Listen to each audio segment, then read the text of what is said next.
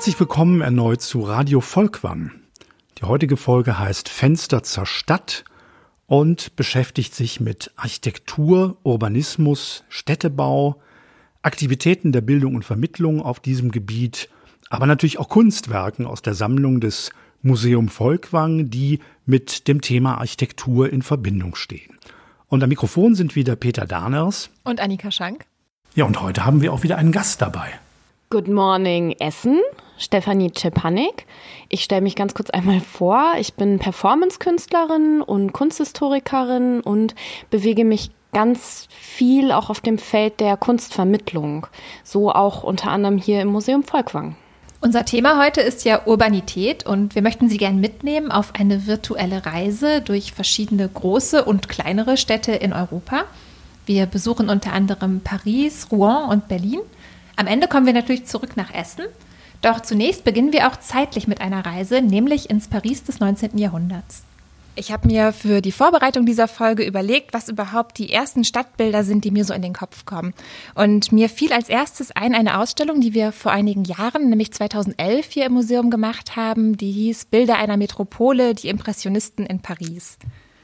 In der Ausstellung haben wir Paris als moderne Metropole gezeigt, aber auch als Metropole der Moderne, sozusagen Paris als Hauptstadt des 19. Jahrhunderts, wie Walter Benjamin das einmal genannt hat. Ganz zentral in den Bildern der Ausstellung war ein städtebauliches Großprojekt, nämlich die Umbaumaßnahmen, die Baron Georges-Eugène Haussmann von 1855 an in Paris geleitet hat. Das war wirklich eine komplette Umstrukturierung der Stadt. Also die Auswirkungen dieser Baumaßnahmen sieht man noch heute im Stadtbild von Paris. Die größtenteils noch mittelalterliche Bebauung wurde abgerissen, also enge, dicht besiedelte Stadtviertel wurden abgerissen. Einerseits, um die Lebensverhältnisse zu verbessern, aber auch, um die Bevölkerung leichter unter Kontrolle zu bringen und auch zu Repräsentationszwecken neu bauen zu können. Da wurden also asphaltierte Bürgersteige angelegt, es wurde Straßenbeleuchtung installiert, es gab fließendes Wasser in den Häusern, es gab Kanalisation. In den Bildern der Ausstellung hat sich das zum Beispiel darin gezeigt, dass man auf einmal Gemälde gesehen hat von Spaziergängern, die bei Regen unterwegs waren, mit großen Regenschirmen. Und man kann sich vorstellen, bevor es Bürgersteige gab und bevor es ein Abwassersystem gab, war das keine besonders angenehme Freizeitbeschäftigung, bei Regen durch die Stadt zu laufen. Es wurden aber auch Brunnen angelegt und Grünanlagen zur Freizeitgestaltung. Die neue Oper von Charles Garnier wurde gebaut. Und vor allem, und das ist heute noch sehr deutlich im Stadtbild von Paris erkennbar, wurden große Achsen im Zentrum angelegt, die einerseits Verkehrsachsen waren, aber auch Sichtachsen sein sollten.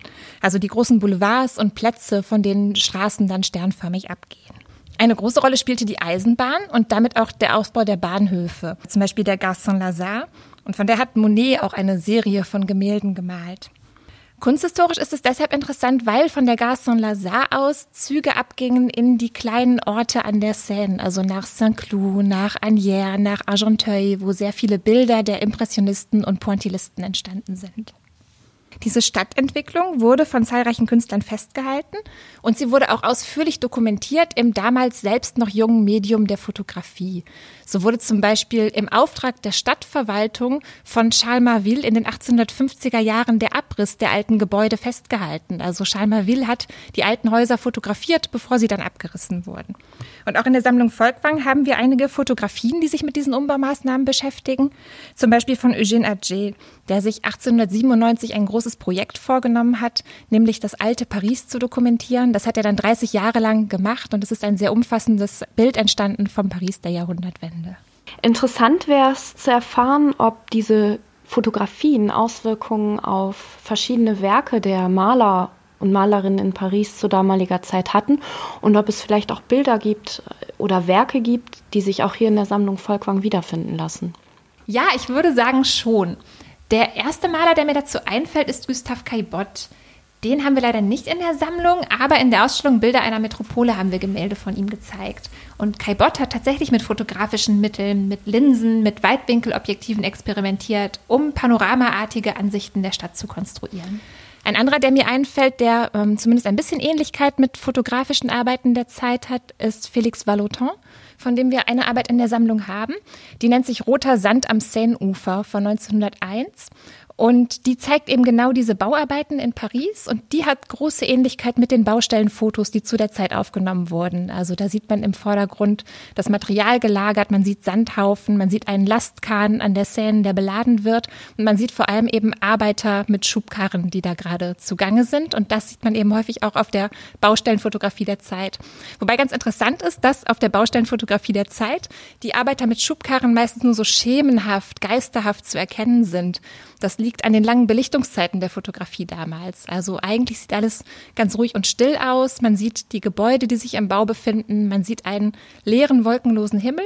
Und dann sieht man angedeutete, schemenhafte Bewegungen der Leute, die da arbeiten, aber die eben zu schnell waren, um im Foto festgehalten zu werden.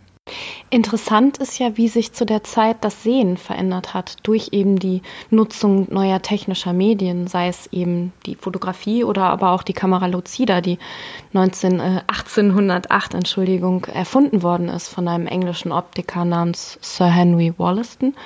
Und mich würde da auch interessieren, inwieweit es da große Unterschiede gab, eben in der Fotografie an sich, wie da drauf geschaut worden ist und auf, wie der Maler dann auf eben das Sujet Baustelle in dem Fall schaut.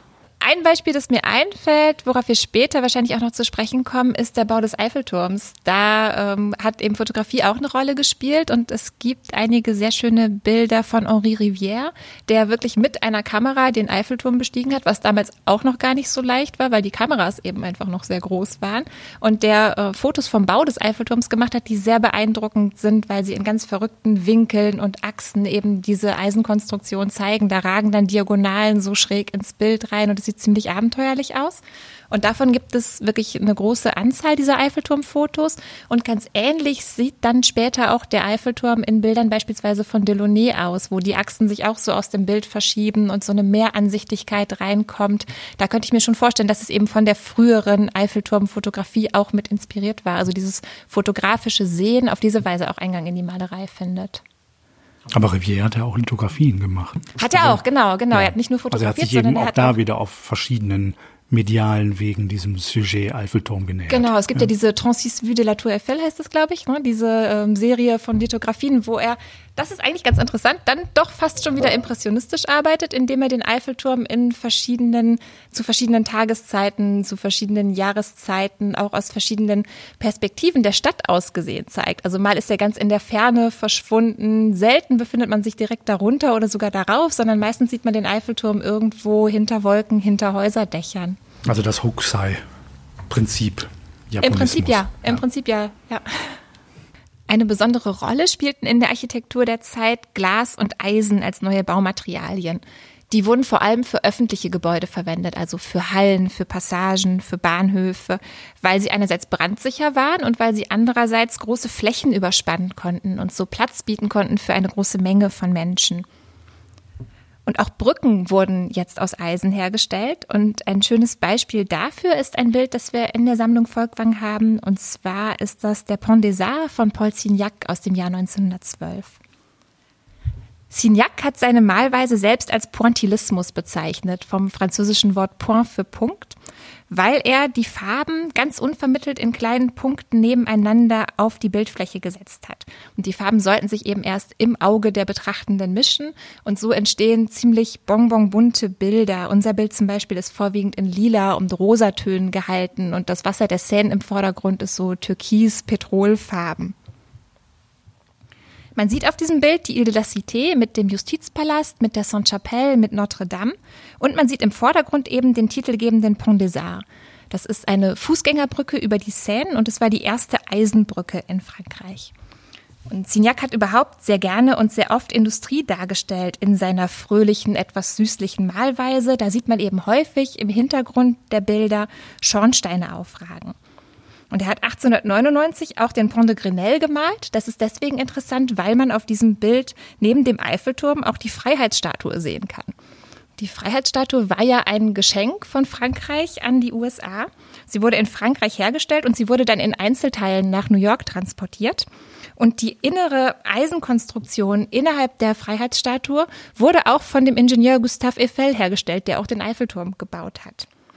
Und es gibt noch heute an der von Signac gemalten Stelle auf der Ile de Signe einen elf Meter hohen Bronzeabguss von dem Gipsmodell der Freiheitsstatue, der eben hergestellt wurde, um die große Statue in New York bauen zu können. Nochmal zur Topografie. Wohin führt eigentlich der Pont des Arts in Paris? Auf der anderen Seite.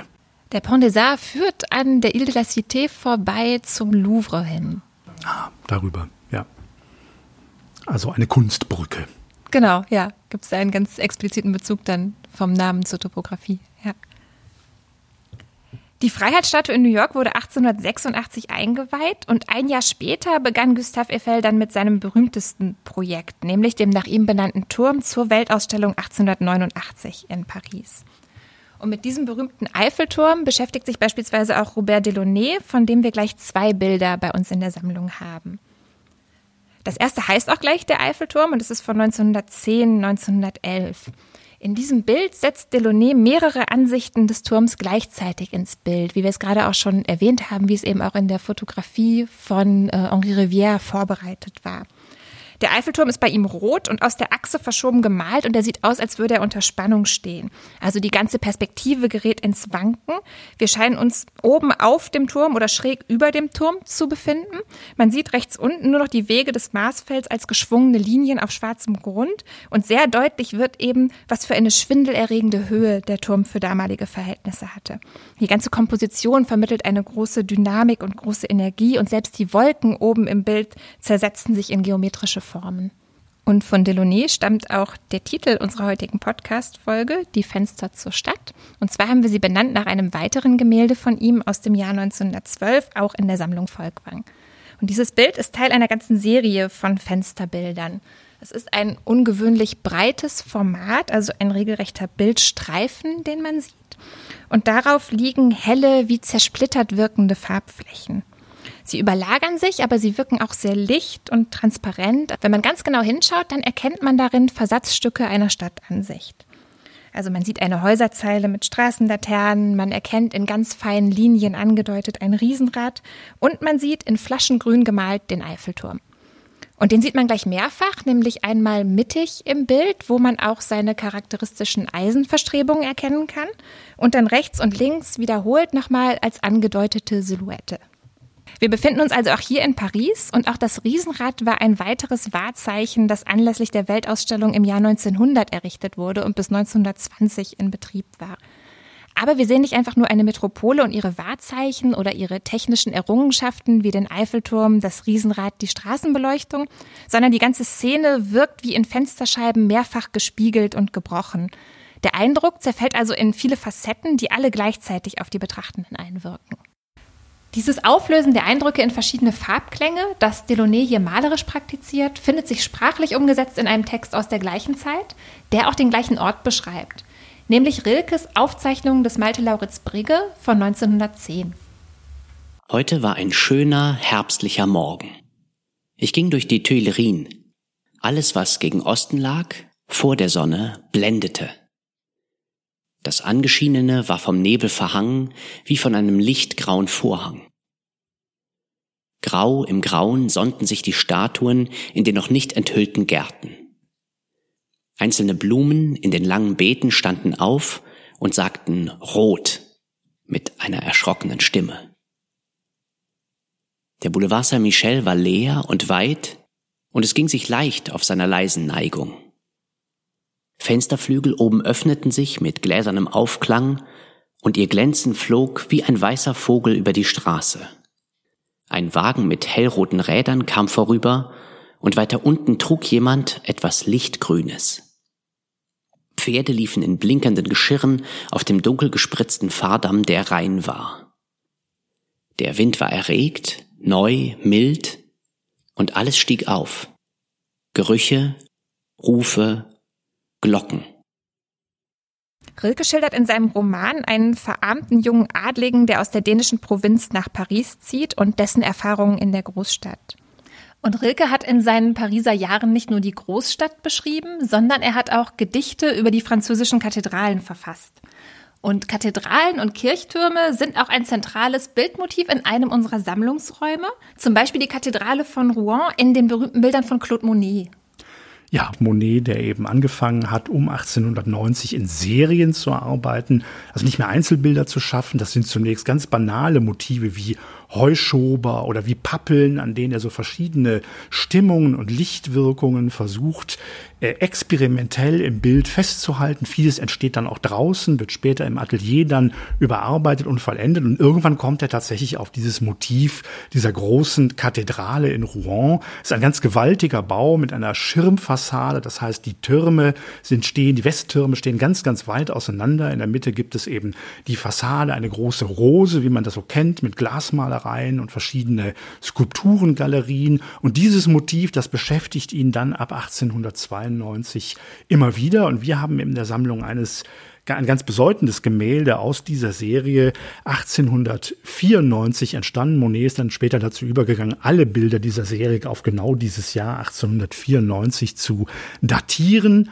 Und äh, er wollte eben sozusagen ein einheitliches Bild damit eben schaffen. Und Claude Monet wählt in diesen Bildern der Kathedrale von Rouen ganz verschiedene Perspektiven. In diesem Fall im Bild aus der Sammlung des Museum Volkwang konzentriert er sich auf einen ganz begrenzten Bildausschnitt. Es ist quasi wirklich nur die Portalzone mit den darüber gelagerten Königsgalerien, die Rose, die beiden Türme, die mächtigen, auch wahrzeichenhaften Türme sind tatsächlich abgeschnitten. Es ist fast wie einer Fotografie, wo er wirklich ganz eng fokussiert und dann geht es ihnen natürlich wirklich darum, diese besondere Atmosphäre, die Lichtatmosphäre einzufangen. Und das Bild heißt dann tatsächlich auch Brouillard matinal, das heißt, es ist der Morgennebel. Das ist ganz wunderschön, wie diese Blautöne und die milchigen Weißtöne sich so langsam auflösen. Aus östlicher Richtung gibt's erste Lichtpunkte, das heißt, die Sonne bricht sich so langsam Bahn. Also man kann diesen Morgen wirklich spüren, man kann den förmlich riechen in diesem Bild wie sich so langsam der Nebel lichtet und dann das Bild der Kathedrale vor uns steht. Wie gesagt, im Atelier später überarbeitet. Viele dieser Bilder entstehen aber wirklich vor Ort. Er mietet sich dann in Hotelzimmern ein. Auf der gegenüberliegenden Seite der Fassade spielt er, malt er draußen äh, vor dem Portal. Das heißt, er sucht sich so seine Standpunkte und kehrt eben auch wirklich in diesen zwei, drei Jahren, in denen diese Serie entsteht, immer wieder nach Rouen zurück, um immer wieder neue Facetten, immer wieder neue Bilder dieser Kathedrale abzuringen. Und am Ende entstehen über 30 verschiedene Motive, die diese Kathedrale von Rouen in ihrer ganz besonderen Atmosphäre einfangen. Und viele Kunsthistoriker sind der Meinung, das Motiv ist vielleicht bei Monet gar nicht so wichtig. Das heißt, er malt Heuschober, Pappeln oder auch eine Kathedrale.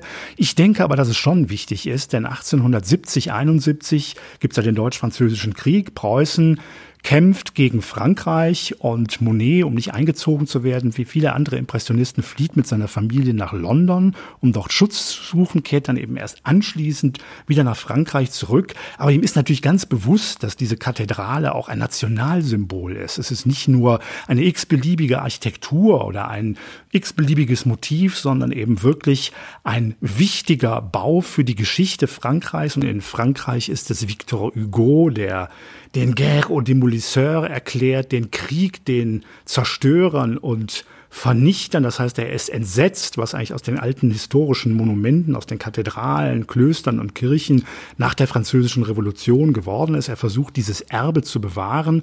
Und auch in Deutschland ist man natürlich daran interessiert, die Architektur zum Nationalsymbol zu erheben. Das sieht man in Bildern von Karl Friedrich Schinkel oder es wird natürlich auch spürbar anhand der Debatten, die sich um die Vollendung des Kölner Doms ranken. Das heißt, das zeigt, dass dieses Motiv Monet, auch wenn er natürlich am malerischen Experiment vor allen Dingen interessiert war, dass das Motiv Monet nicht ganz egal gewesen sein kann.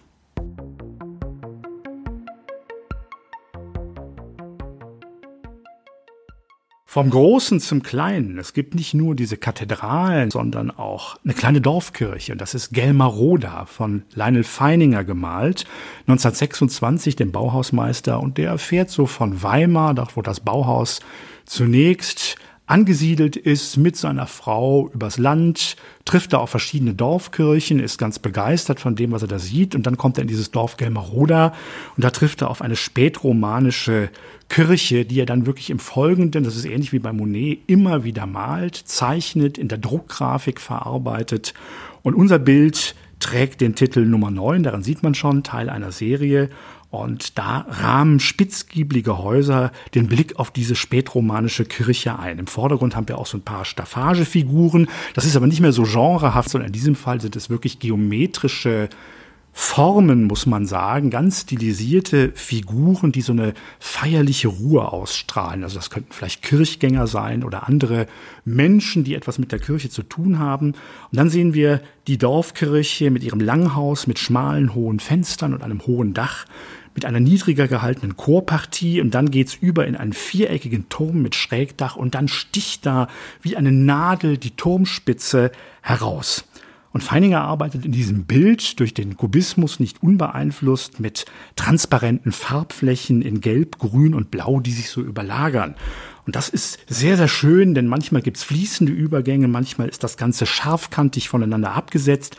Und das erinnert so an kristalline Strukturen, als würde man durch so einen Diamanten vielleicht oder einen anderen Edelstein hindurch gucken und dann auf diese kleine Dorfkirche gucken. Die Farbfelder verdichten sich dann nochmal oben zu links auf dunklem Blaugrün, rechts haben wir ein helles Grün und dazwischen dann eben Dunkelbau, diese ganz, ganz spitze Nadel des Turms. Und was wir hier sehen, ist nicht mehr eine kleine Dorfkirche, sondern eine Überhöhung dieser Architektur. Das heißt, Feininger gelingt es, diese Form dieser kleinen Dorfkirche, wenn man die jetzt heute sehen würde das Bild vor Augen hat, wäre man, glaube ich, erstmal ein bisschen enttäuscht. Er monumentalisiert diese Kirche tatsächlich in seinem Bild und gibt ihr eben eine ganz neue transzendente Bedeutung. Also die Architektur wird hier überhöht und zu einem Sinnbild für Licht und für Farbe, etwas, was Feininger dann auch später in Halle bei seinen Bildern der Stadtkirche wieder aufgreift.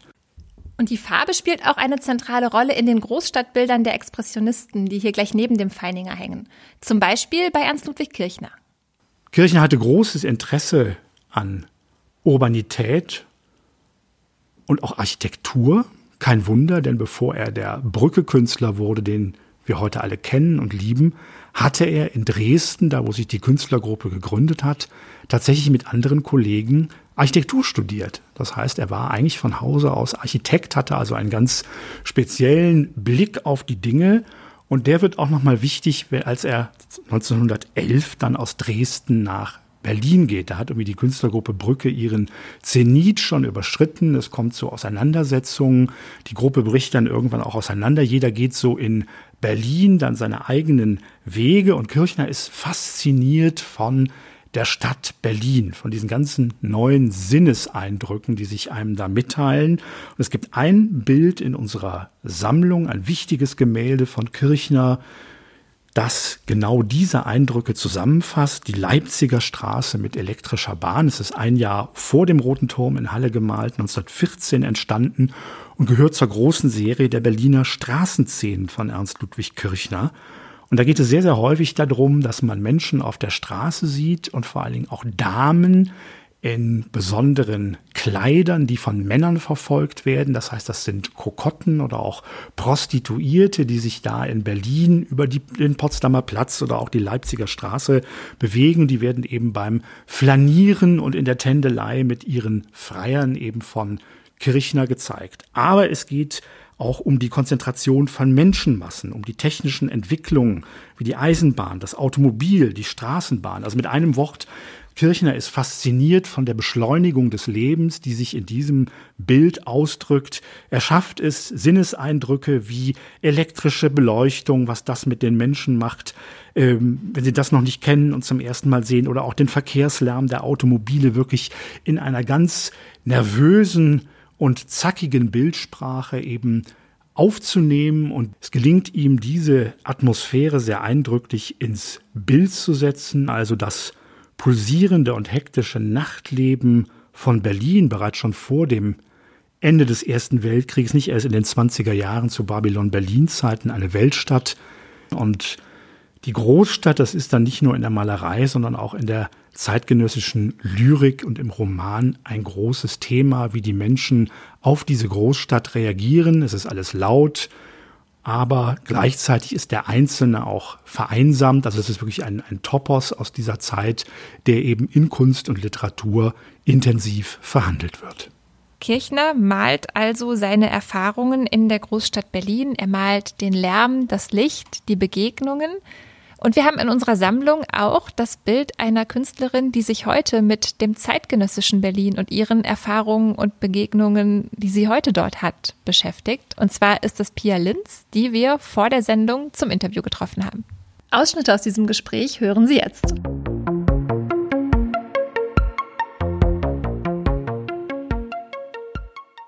Ja, also ich bin Pia Linz und bin ähm, heute vor allem Zeichnerin. Ja, und was mich eben von Anfang an immer wieder begeistert hat, war das Welterleben an sich.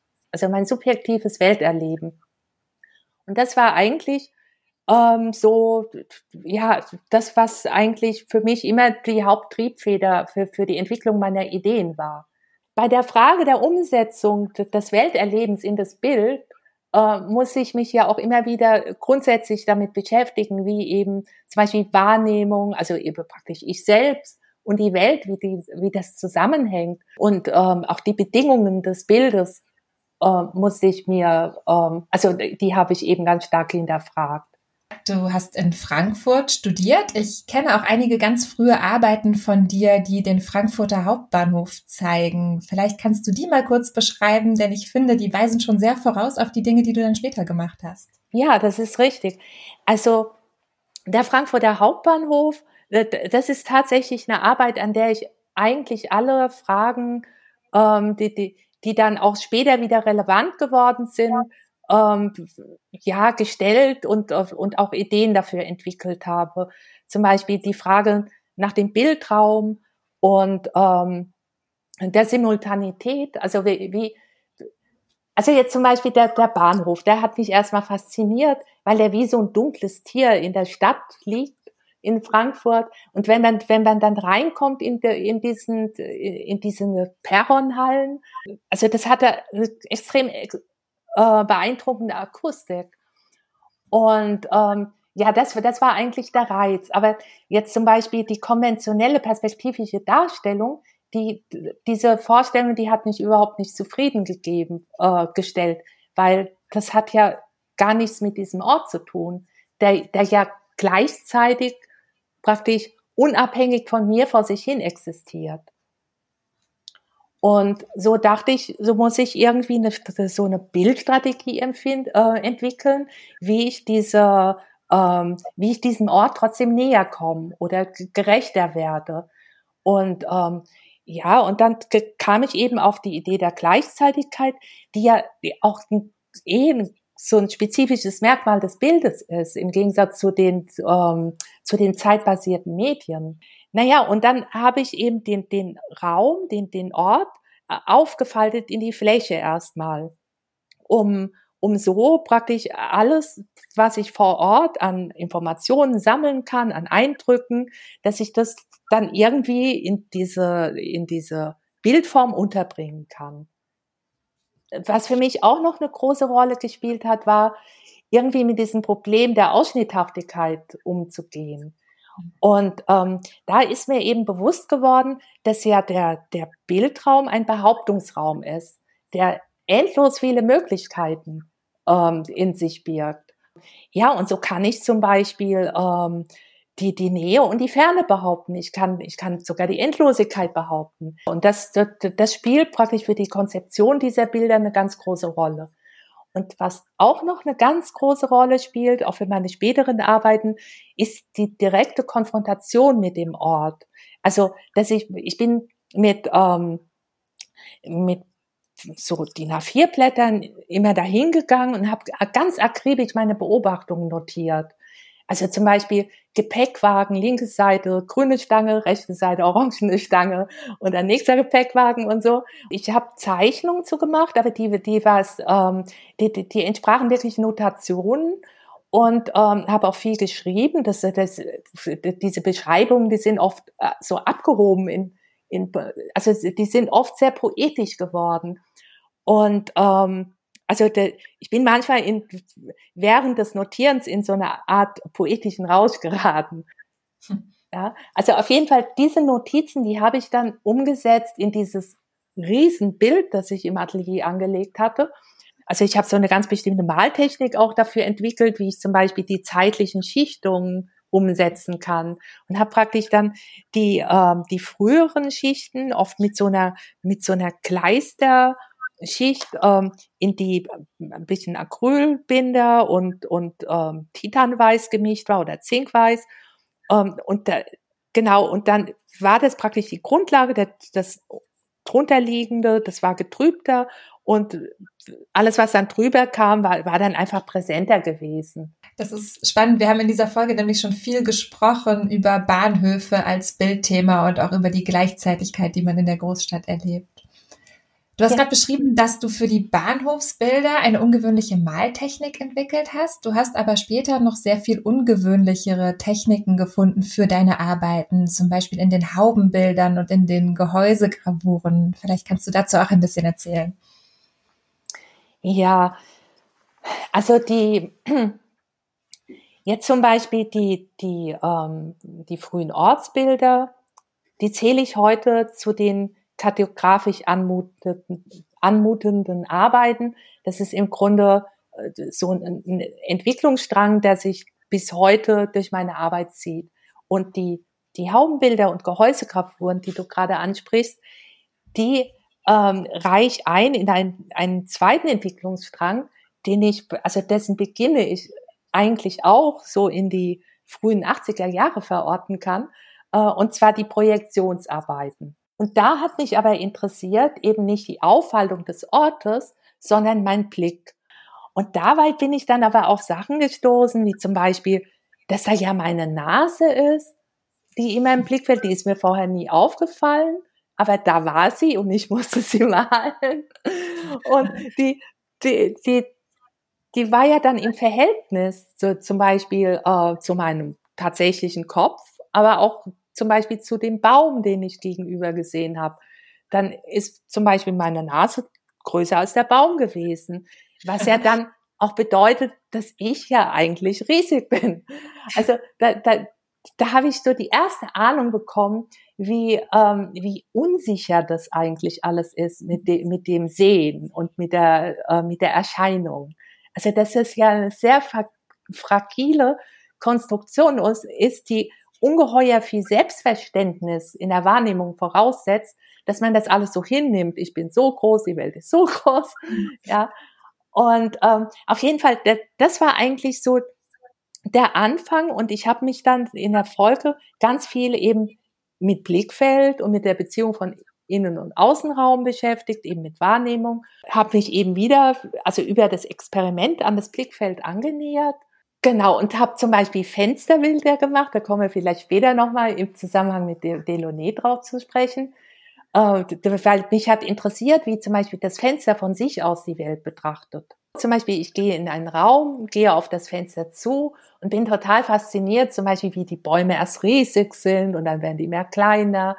Und dann ist mir ja klar geworden, dass jedes Molekül dieses Fenster, je, je, jeder Zentimeter, der, der spiegelt ja im Grunde die, diesen ganzen visuell fassbaren Umraum.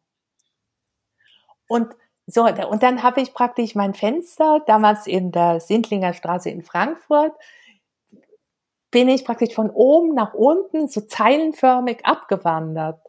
Also ich habe praktisch einen Stuhl auf den Tisch gestellt und also das war auch so ein richtiger Aufbau gewesen und saß davor und habe praktisch Farbe und Palette neben mir gehabt und habe die Farben dann gemischt. Zum Beispiel ich sehe Rot da habe ich das Rot genau nachgemischt, habe das drüber gemalt und und je nach Bewegungsgeschwindigkeit, also ob ich zum Beispiel mal eine längere Zeit immer in, an einer Stelle gucke oder ob ich zum Beispiel in schnelleren Rhythmen meine Position wechsle, so haben sich dann unterschiedliche Fragmentierungen ergeben. Praktisch, ich habe das so zeilenförmig abgewandert und dann haben sich dann immer so Zusammenhänge gebildet, wie zum Beispiel Fenster und Lampe und, und äh, Baum. Und, und dann bin ich ein Stück weiter, plötzlich tauchte dieses Fenster, diese Lampe oder Baum wieder auf. Ja, also, und je, je nachdem, also habe ich dann manchmal auch ganz bewusst versucht, ein bisschen größere Zusammenhänge. Also, dass es nicht zerfällt nur in Farbpunkte oder so, sondern mhm. dass man sieht, dass es geschöpft worden ist aus der realen Welt. Also, und ich denke, dass das, dass das sogar hinter dem Bild von Delaunay steckt, dieser Gedanke. Und dass eigentlich diese äh, Fragmentierung, die da passiert, ein bisschen falsch interpretiert wird bislang. Also auf jeden Fall, weil, weil, weil die wird ja auf die Spiegelung des Glases zurückgeführt. Ich meine, tatsächlich hat die Spiegelung sogar was damit zu tun, aber ich glaube, dass tatsächlich dieses ähm, die, diese Irritation, dass, dass das Glas ja selbst eine Projektionsfläche ist und dass man, wenn man alleine diese Projektionsfläche behandelt, ähm, dass man, dass sich das ja dann loslöst von von einem selbst als ähm, also von diesem einen Betrachterstandpunkt, den man immer hat. Mich hat eben auch das Umbild interessiert, also auch dieses, also ich stehe in der Welt und ich erfasse das Bild um mich herum. Und die Vorstellung, dass ich eigentlich, wenn ich mich bewege, wie so eine Kugel um mich herum habe, die, die immer wieder anders bespielt wird, je nach meiner Position. Auf jeden Fall hat mich das schon lange total interessiert. Und da ich aber diese anderen Arbeiten schon vorher hatte und mir das so bewusst wurde, wie ich zum Beispiel die, das Sichtbare auch festhalten kann, war ich eines Tages im Baumarkt, das kann ich mich noch genau an die Situation erinnern, habe irgendwie so völlig entgeistert so Plexiglasplatten angeguckt und bin dann weg von dem Baumarkt, saß in der Straßenbahn und habe eigentlich dann so die erst, das erste Hauptbild gezeichnet, also so äh, entworfen praktisch. Und dann wurde mir eben auch klar, eigentlich ähm, auch schon durch frühere Überlegungen wurde, war mir das klar, dass ich ja eigentlich ähm, mich auch erstmal nur auf das Blickfeld beschränken kann. Dass es ja gar nicht jetzt eine Form sein muss, die mich als Ganzes ähm, um, umhüllt, sondern ähm, da, dass ja allein das Blickfeld ja dieses Stehen im Raum suggeriert. Also was ja heute zum Beispiel mit den Cyberbrillen genutzt wird. Ja, stimmt, ja? Und, und eigentlich diese dieser Gedanke, ich weiß gar nicht, ob es damals schon Cyberbrillen gab, aber genau die, aus diesem Gedanken heraus dachte ich, es genügt ja eigentlich, wenn die Haube nur um das Gesichtsfeld, also nur um den Kopf geht. Und dann habe ich mir eben dieses Plexiglas gekauft, habe eine Haube zusammengeklebt mit Sekundenkleber. Genau, und bin dann auf eine Brache, also immer mit so einer, mit so einer Sackkarre, bin ich auf die, ähm, die, die Güterbrache im, im Gallusviertel, die ist inzwischen total bebaut. Auf jeden Fall, mhm. damals hatte man, das war ein riesen Brachland gewesen mit freiem Blick zum Taunus. Und ich habe da um die Ecke gewohnt. Und da habe ich mich dann drunter gestellt und habe von innen nach außen gemalt, was ich sehe. Also es war im Grunde das erste Hauptbild, war so gesehen Landschaftsbild. Aber das wurde dann unheimlich, weil ich habe, das, das, war mir ja alles noch gar nicht klar. Ich habe dann angefangen zu malen, habe mir so richtig so einen Klapptisch neben mich gestellt mit meinen Pigmenten und, und ähm, Acrylfarben und habe gemischt und, und gemalt und das wurde auch ganz, ganz schön. Und ähm, aber ich habe ja nichts mehr gesehen nach einer Zeit. Ich habe mich ja zugemalt. Und dann kam zum Beispiel einmal die Polizei an mir vorbei. Ich blieb stehen und ich musste so unter meiner Haube hervorgucken und die haben gefragt, ob ich diesen Mann wegrennen absehen. Und ähm, ja, und ich konnte leider der Polizei keine Auskunft geben, weil ich den Mann nicht mehr gesehen habe. also die Haubenbilder, die sind, ich würde mal sagen, so zehn Jahre nach dem Hauptbahnhof entstanden. Ja, also fast genau zehn Jahre. Und das war eigentlich das erste Mal, wo ich das Gefühl hatte, boah, das hat wieder ganz viel miteinander zu tun, obwohl es eigentlich das totale Gegenteil ist. Weil das Haubenbild, da habe ich ja eben von einer Position ausgearbeitet und insofern ja die Zentralperspektive genutzt. Während für den Bahnhof habe ich mich ja am Ort bewegt und habe ne, hab praktisch eine Vergleichszeitigung hergestellt. Aber das, das Haubenbild, also da, da gab es trotzdem ganz viele Parallelen, die, die ich sehr erstaunlich fand. Also erstmal diese direkte Konfrontation mit dem Ort und dann aber vielleicht auch so die Idee von so einer Art von Totalität. Ähm, also jetzt zum Beispiel bei diesem Haubenbild, wenn man also ich habe nach draußen geguckt in die ferne Welt, aber wenn man das von außen sieht, dann kippt ja die Welt nach innen. Ich umkreise das Haubenbild und die, die Welt ist komplett einverleibt. Das heißt, ich bin ja als Betrachterin total rausgeschmissen. Und diese, diese ähm, frühen Ortsbilder, die hatten ja auch so Momente gehabt. Also schon mit diesem Gedanken äh, äh des Bildraumes und dass ich praktisch in diesem Bildraum versuche, wenigstens von der Idee her den Rest der Welt unterzubringen. Ich habe eben dann ausgehend von den Haubenbildern mit der Zeit ähm, die Gehäusegravuren entwickelt. Kannst du kurz für Leute, die die Gehäusegravuren nicht kennen, beschreiben, wie die aussehen? Ja, die Gehäusegravuren, also die haben sehr unterschiedliche Formen. Und meistens baue ich die in architektonische Situationen ein, wie zum Beispiel in eine Fensternische bei mir im Atelier oder unter der Treppenschräge im Berliner Fernsehturm, in der Einkaufspassage in Mülheim an der Ruhr. Da hat mich das Museum dort eingeladen, dort so, so ein Haubenbild eben auch für ähm, eine Ausstellung zu konzipieren, in der es um, um Stadt geht. Und dann saßt du wirklich im Einkaufszentrum in dieser Konstruktion und hast gearbeitet, während Leute um dich herumliefen? Genau. Also ich saß da und habe dann festgehalten, was ich sehe. Also ich habe es wirklich berührt und umrandet. Und das klingt jetzt aber so einfach, aber es ist eigentlich eine ziemlich komplizierte und langwierige Geschichte. Einfach damit das auch alles am Ende zusammenpasst. Das ist im Grunde wie so eine ganz, ganz langsame Kamerafahrt über vielleicht einen Monat hinweg die, die ich vollziehe innerhalb des Gehäuses. Wir haben in der Sammlung Volkwang eine große Arbeit von dir, eine riesige Bleistiftzeichnung, die Schillerpromenade, an der hast du von 2007 bis 2010 gearbeitet. Vielleicht kannst du uns dazu auch noch ein bisschen was erzählen. Ja, ich war so 2005, 2006 ein Jahr lang äh, über die Hessische Kulturstiftung in London gewesen. Und da habe ich unter anderem den Mile End Park gezeichnet. Und an dieser Zeichnung habe ich so insgesamt etwa so neun Monate gearbeitet. Und dann kam ich zurück nach Berlin in die Schillerpromenade, wo ich damals gewohnt habe. Eine sehr schöne Straße, aber damals noch ein sehr armes Viertel gewesen, aber mit riesen Platanen, die durch die ganze Straße gehen.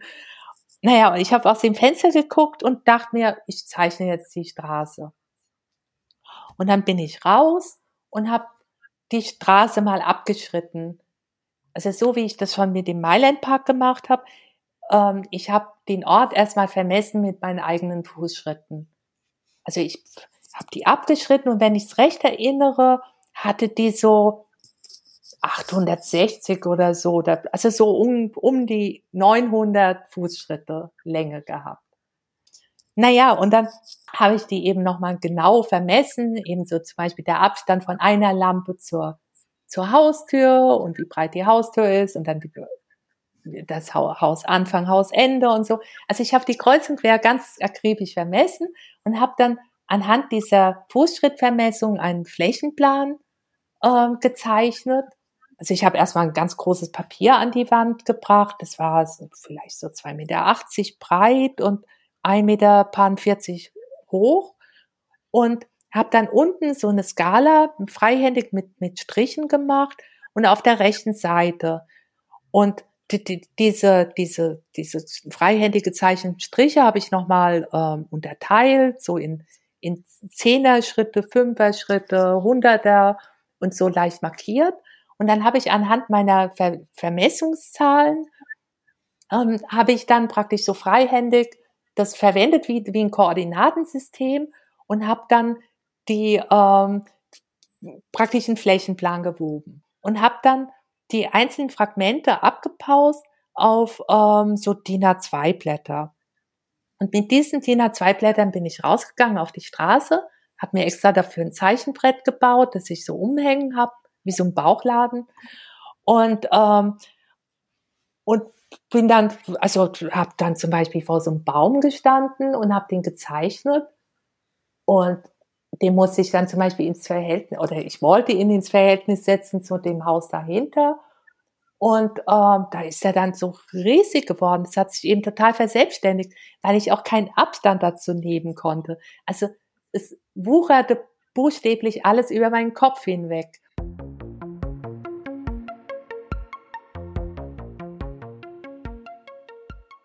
Pia Linz beschäftigt sich in ihren Arbeiten also viel mit der Technik des Kartierens. Und dieses Kartieren oder die Kartografie hat auch eine große Rolle gespielt in unserem Projekt Ruhrkunst Nachbarn, das sich mit urbanem Lernen beschäftigt hat und über das wir jetzt gerne noch ein bisschen erzählen möchten. Stefanie, du hast in dem Projekt Roh Kunstnachbarn als Kunstvermittlerin gearbeitet. Erzähl uns doch mal ein bisschen, worum ging es in dem Projekt? Ja, die Ruhrkunstnachbarn waren ein Projekt innerhalb der Zusammen oder eines Zusammenschlusses von Museen im Ruhrgebiet. Insgesamt waren es 16 an der Zahl. Das Projekt dauerte rund drei Jahre mit einem Jahr Vorbereitung. Und Ziel des Ganzen war es eben, nicht nur das Museum als Institution kennenzulernen und zu besuchen, sondern auch vor allen Dingen wo sich so ein Museum befindet, wie es integriert ist in den urbanen Stadtraum, aber auch wie ich mich dazu verhalte. In dem Projekt haben verschiedene der Ruhrkunstmuseen sich zu Tandems zusammengefunden und Essen hatte gleich zwei Museumspartnerschaften. Ganz genau, einmal mit dem Kunstmuseum Bochum und mit dem Kunstmuseum Mülheim an der Ruhr. Das waren zwei verschiedene Workshops. Das Tandem, der Tandempartner Kunstmuseum Bochum hat einen Workshop entwickelt, zusammen mit dem Museum Volkwang, Mapping the City vom Stadtraum zum Kunstraum. Der andere Workshop, um den es hier geht, den du auch gerade erwähnt hast, ist der Workshop Stadtfacetten, der in Ko Kooperation mit dem Museum Kunstmuseum Mülheim an der Ruhr stattgefunden hat. Und du hast gerade schon gesagt, dass es dabei nicht nur um die jeweiligen Museen gehen sollte, sondern gerade auch um den Weg, der dazwischen liegt und den die Schulklassen zurückliegen mussten. Das heißt, unsere Workshops haben auch nicht wie sonst üblich im Museum gestartet, sondern im Außenraum. Ganz genau. Wir als Vermittlerinnen und Vermittler haben die Schülerinnen und Schüler direkt am Rüttensteider Stern an der U-Bahn-Station abgeholt. Und zwar, wenn man dort aus der U-Bahn-Station herauskommt, haben die Schülerinnen und Schüler als allererstes eine lange lange Straße, eine Einkaufsstraße gesehen und dann den Vorplatz, an dem sich auch Aldi befindet. Und dort vor Ort haben wir eine erste Befragung durchgeführt mit den Schülerinnen und Schülern gemeinsam und im Vorfeld überlegt, was ist das für ein Ort und welche Passanten bewegen sich an diesem Ort. Wie seid ihr da vorgegangen bei der Befragung? Das waren ganz verschiedene Fragen, die sich vor allen Dingen mit dem Weg von der U-Bahn-Station hin zum Museum Volkwang beschäftigt haben. Das waren zum einen, wie kommt man von hier an diesem Ort, an dem ich mich gerade befinde, eigentlich zum Museum? Ich kenne den Weg nicht. Oder aber, was verbinden Sie mit dem Museum Volkwang? Welche Erfahrungen haben Sie mit dem Museum Volkwang gesammelt? Oder aber auch, mal eine ganz kontroverse Frage, warum gehen Sie eigentlich nicht ins Museum? Gehen Sie ins Museum? Und wie waren da so die Reaktionen der Passantinnen und Passanten? Was für Antworten habt ihr gesammelt? Gerade bei dieser Frage gerieten die Passanten ins Stocken. Ähm, ja, wann war ich dann eigentlich das letzte Mal im Museum? Ah, das ist schon lange her. Und eine Schülerin sagte ganz pfiffig, aber Sie wissen schon, dass die Sammlung kostenlos ist? Ah, oh, ich muss dann ganz schnell mal wieder ins Museum gehen. Das ist äh, toll, dass ich dich heute getroffen habe. Andere Fragen, die auch noch wichtig waren bei der Befragung ist auch, was kann man im Museum Volkwang sehen? Wann und mit wem waren Sie zuletzt im Museum? Und was ist eigentlich Ihr Lieblingskunstwerk? Aber was wurde denn da so genannt? Welche, welche Lieblingswerke kannten denn die Leute, die ihr draußen an der U-Bahn befragt habt? Liese. Ganz klar Liese oder aber der Papageienmann. Das sind ja auch zwei der bekanntesten ja. Werke. Obwohl, ähm, was mich sehr überrascht hat, war tatsächlich die Nennung eines Kunstwerks eines Op-Art-Künstlers. Und da beschrieb eben eine ältere Dame, wie sie sich vor diesem Bild anfing zu bewegen und ob Art ihr bis dato gar kein Begriff war. Gab es denn bei eurer Befragung auch Leute, die überhaupt nichts mit dem Museum anfangen konnten? Ja, überraschend viele Anwohnerinnen und Anwohner, da die Jugendlichen vor allen Dingen auch Menschen des gleichen Alters angesprochen haben. Das heißt, sie haben andere Jugendliche befragt. Und da fällt schon auf, dass viele Jugendliche das Museum noch nicht besucht haben. Auch diejenigen, die uns mit diesem Workshop besucht haben, kannten vielfach das Museum nicht. Und auch das ist ein Thema gewesen während des Workshops. Warum geht man nicht in ein Museum? Was fällt einen vielleicht davon ab? Und da war oft auch genannt, dass man Angst hat, innerhalb dieses Raumes sich falsch zu verhalten, weil man diese Erfahrung Museum wenig gesammelt hat oder auch wenig mit eben diesem Museum in Berührung gekommen ist. Nicht nur mit dem Museum Volkwang, sondern generell mit Museen. Es gab aber auch Schülerinnen und Schüler, die schon in Museen waren und auch schon im Museum Volkwang und dann tatsächlich nach diesen Workshops, ich hatte auch ein Gespräch mit einer Lehrerin geführt, die nochmal zu einem zweiten Workshop das andere Thema Stadtfacetten gebucht hatte mit einer anderen Klasse und sie erzählte aber, dass im Nachgang Wochen später viele Schülerinnen und Schüler freiwillig das Museum besucht haben. Die Passantenbefragung war also eine Methode, die wir in einem der Workshop-Formate eingesetzt haben. Was haben denn die anderen Gruppen gemacht, die aus Mülheim zu uns nach Essen gekommen sind? Bei diesem Workshop Stadtfacetten geht es vor allen Dingen darum, wie Städte geprägt sind, wie Städte aussehen und welche Gemeinsamkeiten die Bilder der expressionistischen Zeit, die wir uns in diesem Workshop gemeinsam anschauen, eigentlich mit dem Stadtraum haben, den sie selbst erleben. Und diese Eindrücke der Schülerinnen und Schüler, die sie auf dem Weg vom Bahnhof oder von der U-Bahn-Station hin zum Museum haben, wurden in einer besonderen Technik festgehalten. Ganz genau. Als allererstes haben wir die Schülerinnen und Schüler auch angeregt, selbst auf dem Weg stehen zu bleiben und mit uns auch das, was sie sehen und das, was sie wahrnehmen, mit uns zu teilen. Und haben sie dazu ermutigt, auch mutig zu sein und auch mitzuteilen, was sie wahrnehmen. Denn das, was ich wahrnehme, ist wichtig und auch richtig. Und dann eben in einen Austausch zu kommen. Wie sieht das Stadtbild aus? Was hat mich überrascht? Was gefällt mir? Was finde ich vielleicht aber auch abstoßend? Auch das ist ein Thema. Im Anschluss haben wir dann uns auf dem Vorplatz des Museums Volkwang versammelt und haben Folienstifte ausgeteilt und Folien. Es sind ganz interessante Zeichnungen dabei entstanden. Und auch der Schritt von dem, was ich sehe und die Umrisse, die ich zeichne, ist ein ganz anderer Schritt zu dem, was ich sehe und was ich vielleicht versuche mit meinem Handy festzuhalten. Denn auch das war etwas, was vielfach thematisiert worden ist. Wo ist eigentlich der Unterschied zwischen dem, dass ich es jetzt selbst zeichne oder aber, dass ich es mit dem Handy fotografiere? Was haben die Schülerinnen und Schüler auf ihre Folien gezeichnet? Sie zeichneten die unmittelbare Umgebung, haben sich einen Ausschnitt ausgesucht und diesen versucht exakt anhand der Umrisslinien abzuzeichnen.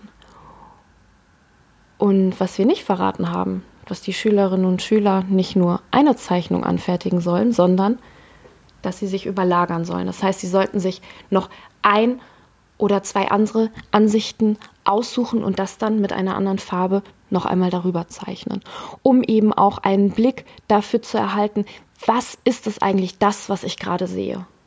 Und was passiert, wenn ich dann am Ende auf meine Zeichnung zurückschaue? Sieht das genauso aus? Gibt es vielleicht auch Unterschiede? Und was daran ist eigentlich interessant? Warum habe ich mich für diesen ganz entscheidenden Anblick oder Ausschnitt entschieden? Und hat in diesen Folienzeichnungen auch schon das Museumsgebäude eine Rolle gespielt? Ja, absolut. Das war ganz interessant. Viele haben sich erstmal direkt dem Museumsgebäude zugewandt. Und erst auf Anregung auch, schau dir doch nochmal die Umgebung an. Du bist gerade hier zum Museum hingelaufen. Wir haben vielfach über die Architektur gesprochen, über die Häuser, die Straßenschilder, über das, was du siehst, aber auch über die Menschen, die sich in dieser Stadt bewegen. Dreh dich mal um und guck, wie eigentlich sich das Museum hier an diesem Punkt verortet. An was für einer Stelle ist dieses Museum eigentlich gerade? Ja, vielleicht müssen wir an dieser Stelle ein bisschen darüber sprechen, an welcher Stelle sich das Museum im Stadtraum verortet und auch wie das Museumsgebäude überhaupt aussieht. Wie war das, wenn du mit den Schülergruppen unterwegs warst, Steffi? Haben die Jugendlichen das Museum schon von weitem als Museum erkannt überhaupt? Ja und nein. Mir fällt jetzt gerade eine ganz außerordentliche Begegnung ein, wo nicht nur ein Schüler, sondern mehrere, die halbe Klasse direkt schrie, das ist ein Alien-Raumschiff.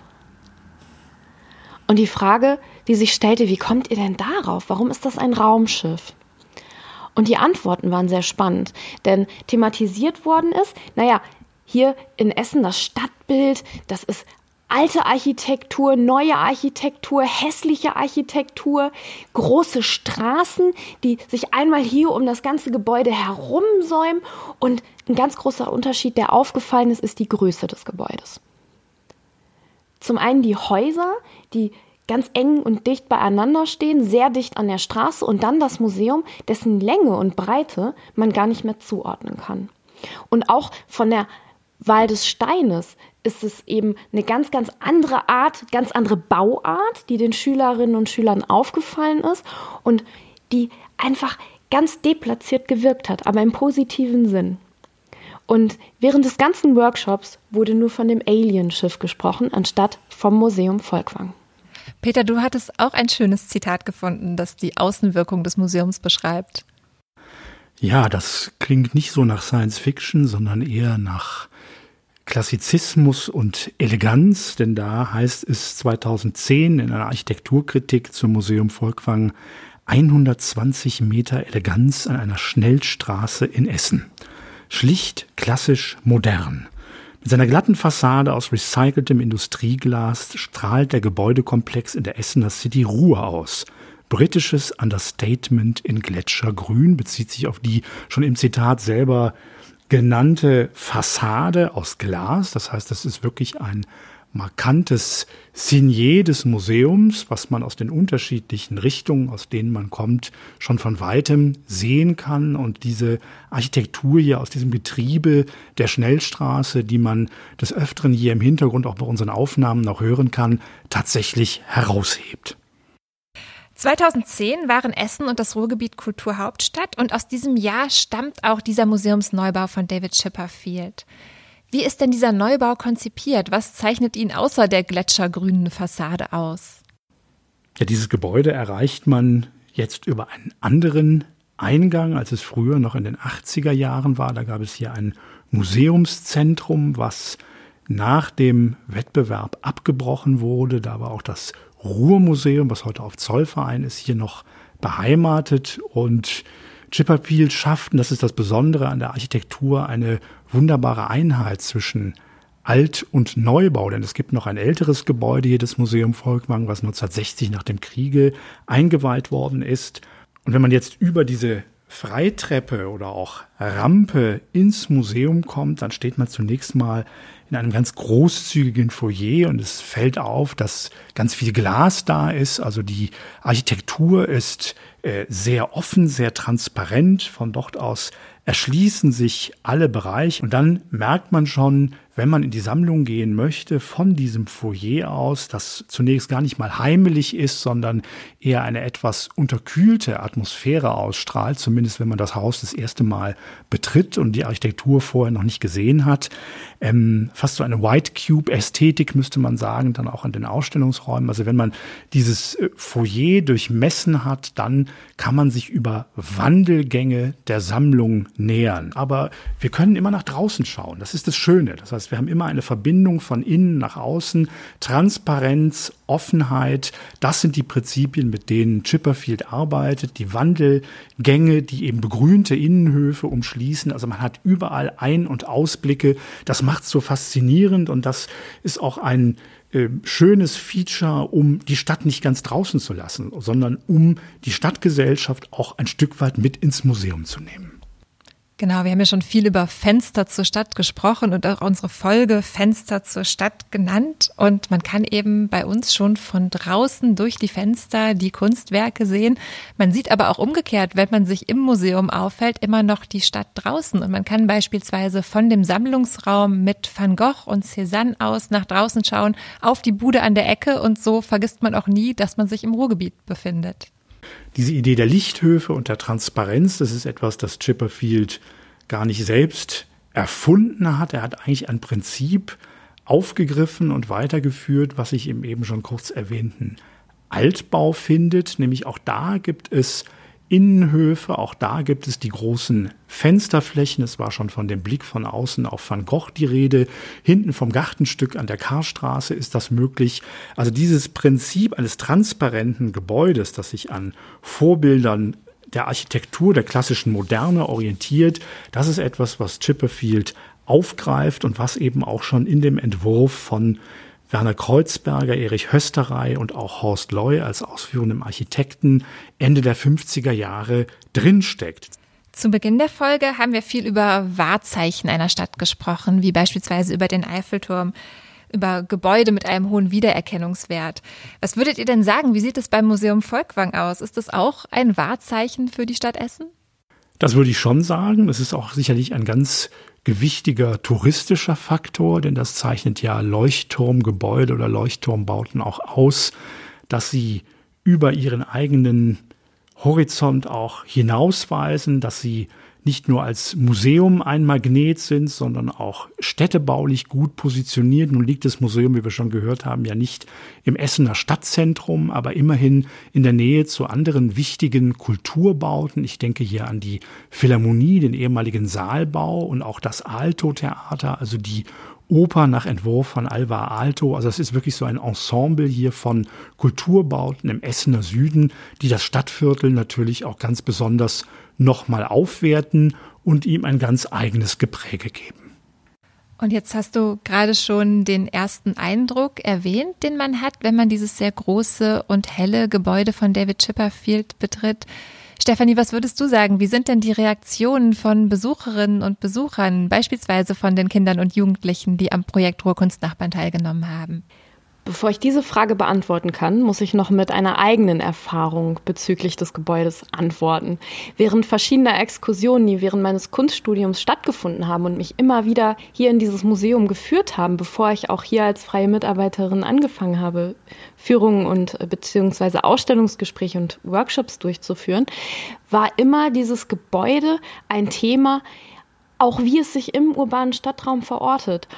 Ja, ich hatte vorhin eingangs ja schon erwähnt, dass einige oder eine Schulklasse das Gebäude als Alien-Raumschiff benannt hat. Und auch innen setzte sich dieser Eindruck fort.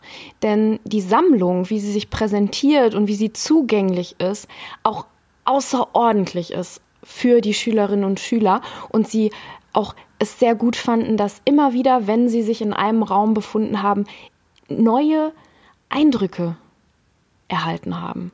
Neue Sichtweisen, neue Ausblicke und Einblicke und eben auch, dass, der, dass das Thema Passant oder Passantin wieder aufgegriffen worden ist. Nämlich in dem Punkt wurde auch der Außenblick zum Kunstblick für die Schülerinnen und Schüler.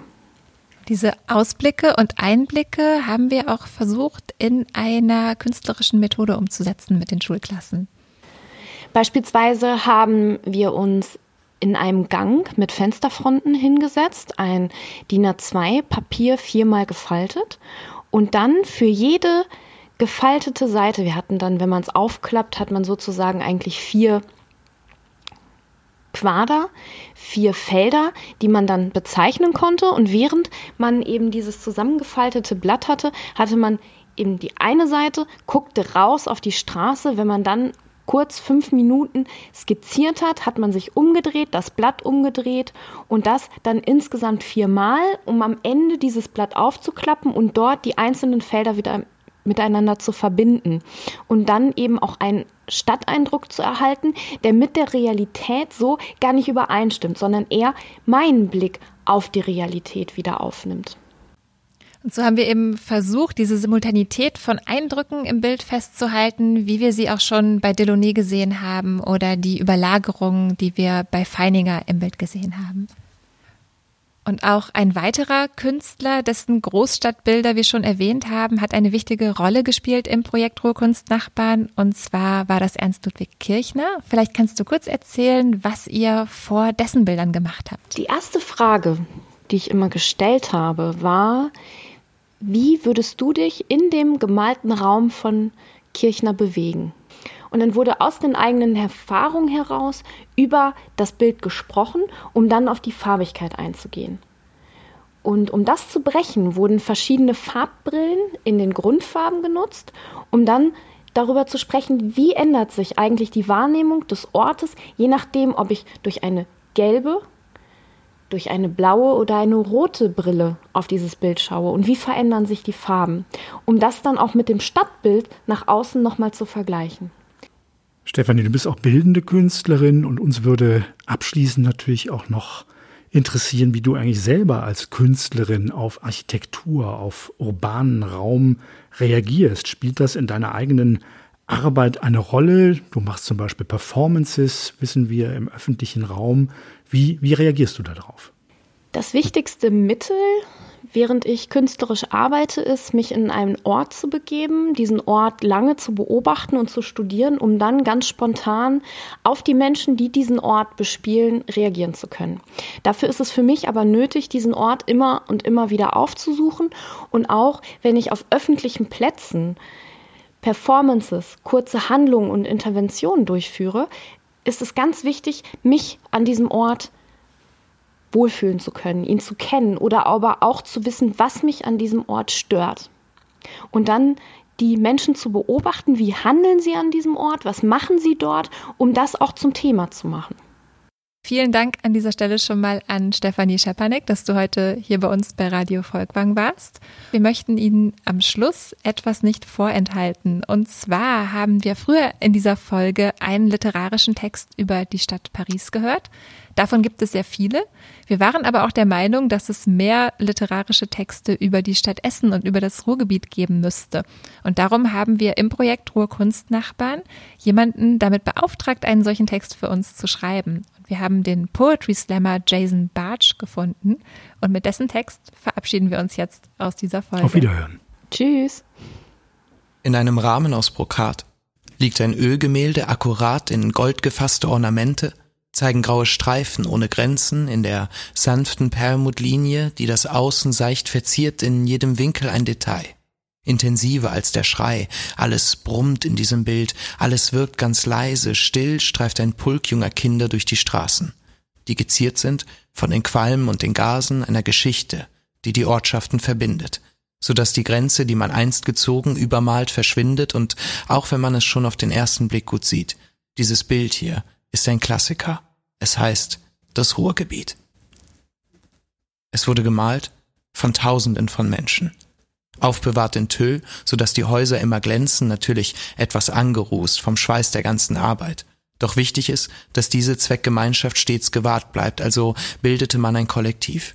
Aus Pinselstrichen, Bleistiftskizzen, jede Farbe, die verlief, ist Zeuge von Gedankenblitzen, hier sprießt Kultur aus jedem Pixel. Sie ist verbunden mit dem Wort, das in der Sonne gleißend glitzert. Wer etwas näher rangeht, sieht die im Sand verlaufene Spur eines Blaus, das uns vereint. Keine Krankheit, aber trotzdem noch die Ruhe. Ausgestellt im westlichsten Flügel eines Landes, das für seine echt gemeinte wahre Kunst bekannt ist und hat die Leinwand auch, ihre zeitbedingten Schäden verbinden sich im Rauch hier die losen roten Fäden. Und geht man mit der Lupe etwas ran, sieht man, was das Ruhrgebiet auch noch so alles kann.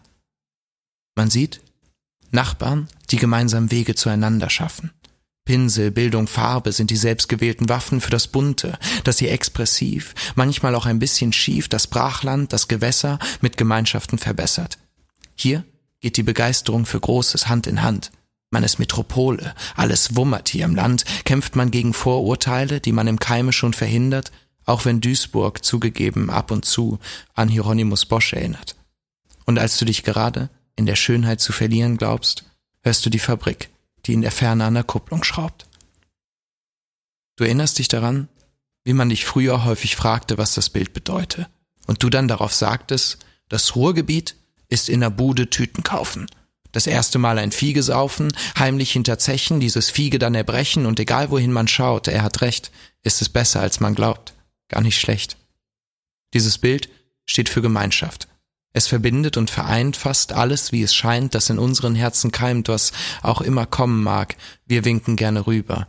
Ist der Nachbar mal im Urlaub, dann begießen wir die Kübel der Van Goghschen Sonnenblumen, Monets kleine Teiche, hinter dem Licht eine Eiche, über die Zeit schon verbleicht, denn auch wenn das Ruhrgebiet jede Erwartung fast erfüllt, ist diese Zeichnung unterm Strich auch ein Linsenrasterbild. So spricht der Kurator und tritt einen Schritt hervor. Er fasst die Leinen mit den Spitzen seiner Finger und schiebt mit Vorsicht, so dass sich der Widerstand verringert und so wie bei der Schisma teilt sich dieses Prisma auf in die rote Magie einer Fotografie. Alles überbelichtet und im Tagverkehr verdichtet. S1 und U35 sind unsere Hieroglyphen, die das eine große Moloch in Vernetzungen vertiefen. Heute ist es Breitband, Multicore und überschaubar, weil riesengroß wie ganz erfasst und gar nicht mehr bebaubar. Wer hier groß wird, hat den Service einer Hauptstadt stets parat. Unter güldenen Erinnerungen nur noch ein Hauch Karat, alles geht schnell und ist immer nur rastlos. Zwischen Ruhrschnellweg und Rasthof sitzt der Schalk im Nacken, der kaum noch zu packen. Manche sagen, es hätte sich doch einiges verschlechtert. Andere halten dieses Bild für eine Täuschung von MC Escher. Die Kinder allerdings halten dieses Gemälde für eine Zukunft, die in Bälde alle Hoffnungen erkeimen lässt und miteinander scheinen lässt. Auch wenn in letzter Zeit die Gemeinsamkeit außer Kraft war, sind wir immer noch Nachbarn. So kam die Idee über das Land. Das Wimmelbild das Unbekannte in einen Ort zu stellen und damit vorzustellen.